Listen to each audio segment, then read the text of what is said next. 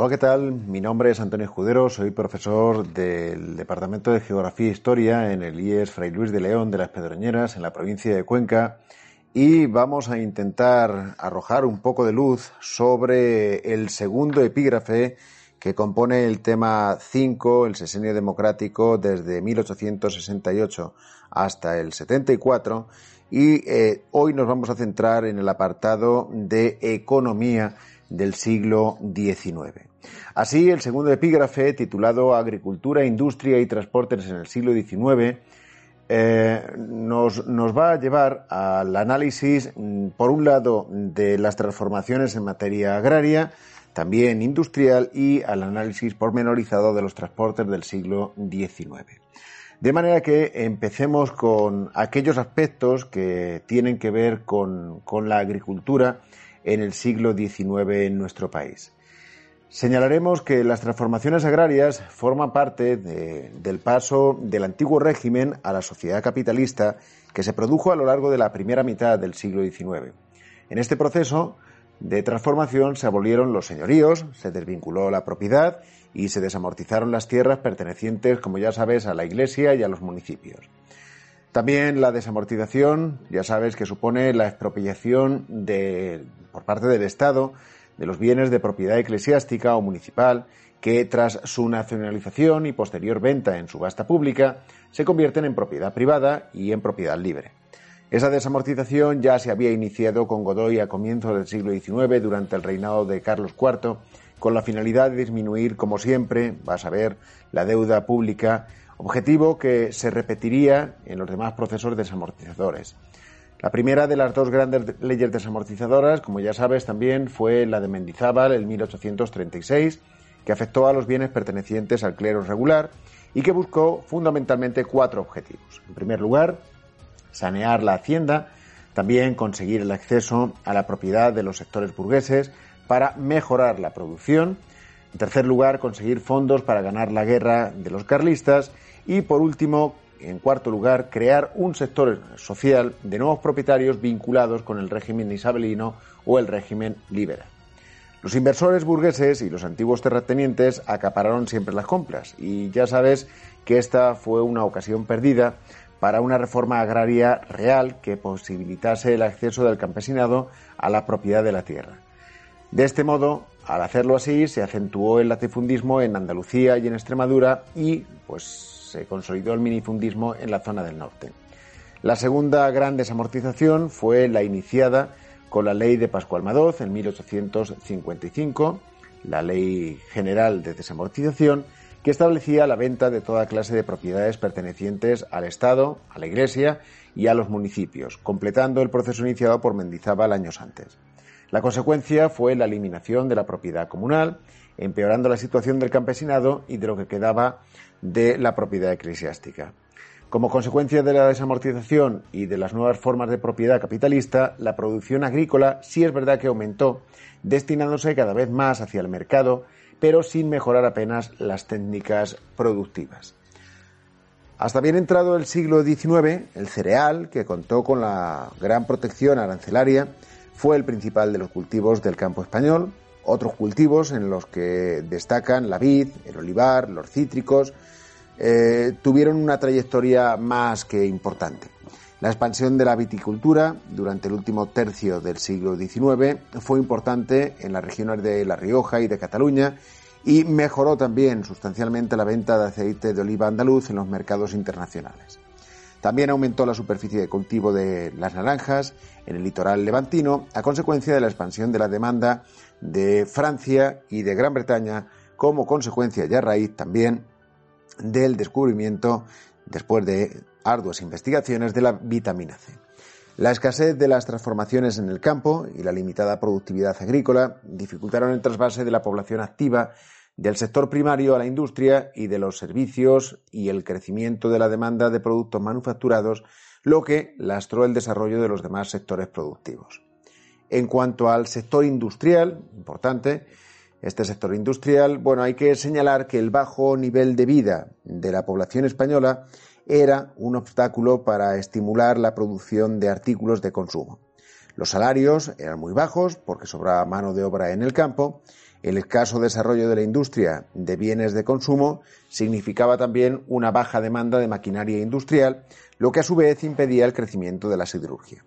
Otro problema para el desarrollo industrial de nuestro país era la inexistencia de un mercado interior por la ausencia de una buena red de carreteras y ferrocarriles, hasta el punto de que era más barato importar productos extranjeros que comprar los nacionales.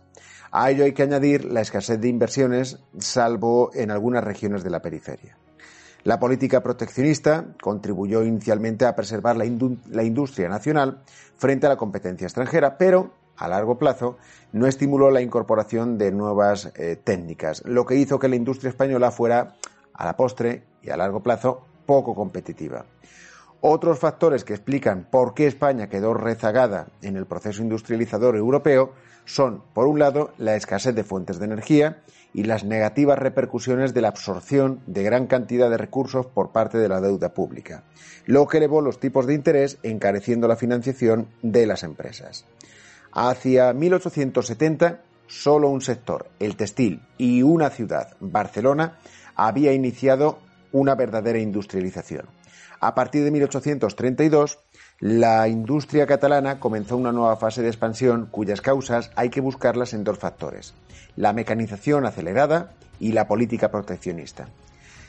La introducción de la energía del vapor y la mecanización de las fábricas textiles catalanas dio lugar a una disminución de costes y precios y a una multiplicación de las ventas.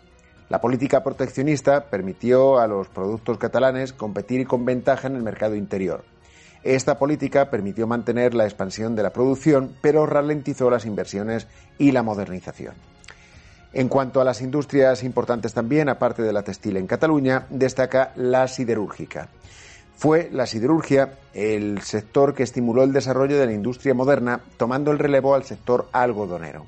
Vizcaya, en el País Vasco, poseía importantes minas de hierro y se convirtió en el principal exportador del mineral. Fundamentalmente el destino del mineral fue Inglaterra. Pero la escasez de minas de carbón, las más importantes de las cuales se hallan en Asturias, y el bajo poder calorífico del carbón autóctono limitaron el desarrollo de la industria española y fueron la causa principal del fracaso de las primeras instalaciones.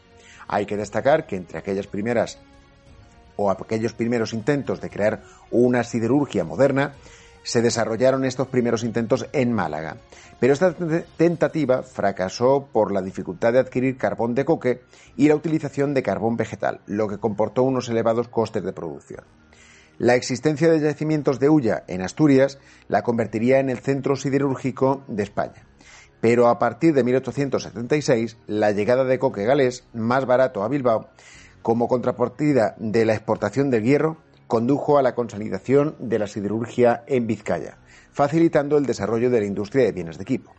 Otras industrias de consumo crecieron a lo largo de este periodo, pero su producción era de pequeña escala y con baja capitalización y con sistemas de producción más artesanales que industriales. En cuanto al último de los aspectos a tratar en este epígrafe, el desarrollo de los transportes, hay que señalar que a principios de siglo existían mercados comarcales sin apenas comunicación entre sí y aislados del exterior que estaban muy fragmentados. Las reformas liberales, como la libertad de comercio, la abolición de los gremios, la desaparición de las aduanas interiores, contribuyeron a articular un mercado interior. Pero esto no hubiese sido posible sin el impulso a la red de comunicaciones para lo que resultó decisiva la construcción de la red ferroviaria. Las primeras líneas ferroviarias, Barcelona-Mataró y Madrid-Aranjuez, entre 1848 y 1851, apenas influían en la economía del país. Con la llegada de los progresistas al gobierno se promulgaría la Ley de Ferrocarriles de 1855, que promovió la construcción de nuevos tramos, con el propósito de unir las grandes ciudades y la costa con el interior. Durante el decenio 1856 a 1866 se construyó gran parte de la red ferroviaria impulsada por el gobierno, mm, por el apoyo del gobierno y la entrada del capital extranjero. Se llegaron a construir aproximadamente unos 4.500 kilómetros de líneas férreas. Las consecuencias del ferrocarril fueron bastantes y bastante importantes. Por un lado, acortó las distancias y abarató los costes, hizo más fluido el abastecimiento entre las ciudades, facilitó también el intercambio de personas y mercancías, Sin embargo, también absorbió buena parte de los capitales que podrían haberse dedicado o invertido en la industria. Y la libre importación de hierro impidió el desarrollo de la siderurgia nacional, perdiendo con ello una ocasión importante para la industrialización de nuestro país. Y así acabamos con este epígrafe dedicado a la economía y al sector de los transportes que compone el tema 5. Recibe un saludo y nos vemos en el siguiente epígrafe dedicado dentro de este mismo tema a la sociedad española en el siglo XIX. Hasta luego.